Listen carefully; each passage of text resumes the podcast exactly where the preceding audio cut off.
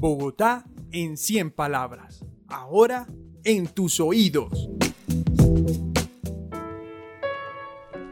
Olvido.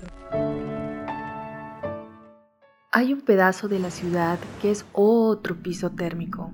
Al sur, donde no suben los taxis, donde el domingo se va al mercado, donde resisten las uncas, las papas, las flores.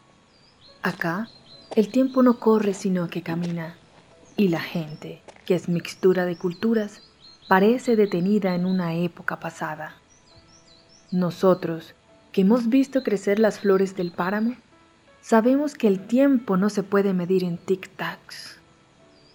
Desde estas montañas que alguien llamó periferias, descubrimos que abajo, en la caliente tierra del afán, la gente nos olvida porque envejece más rápido.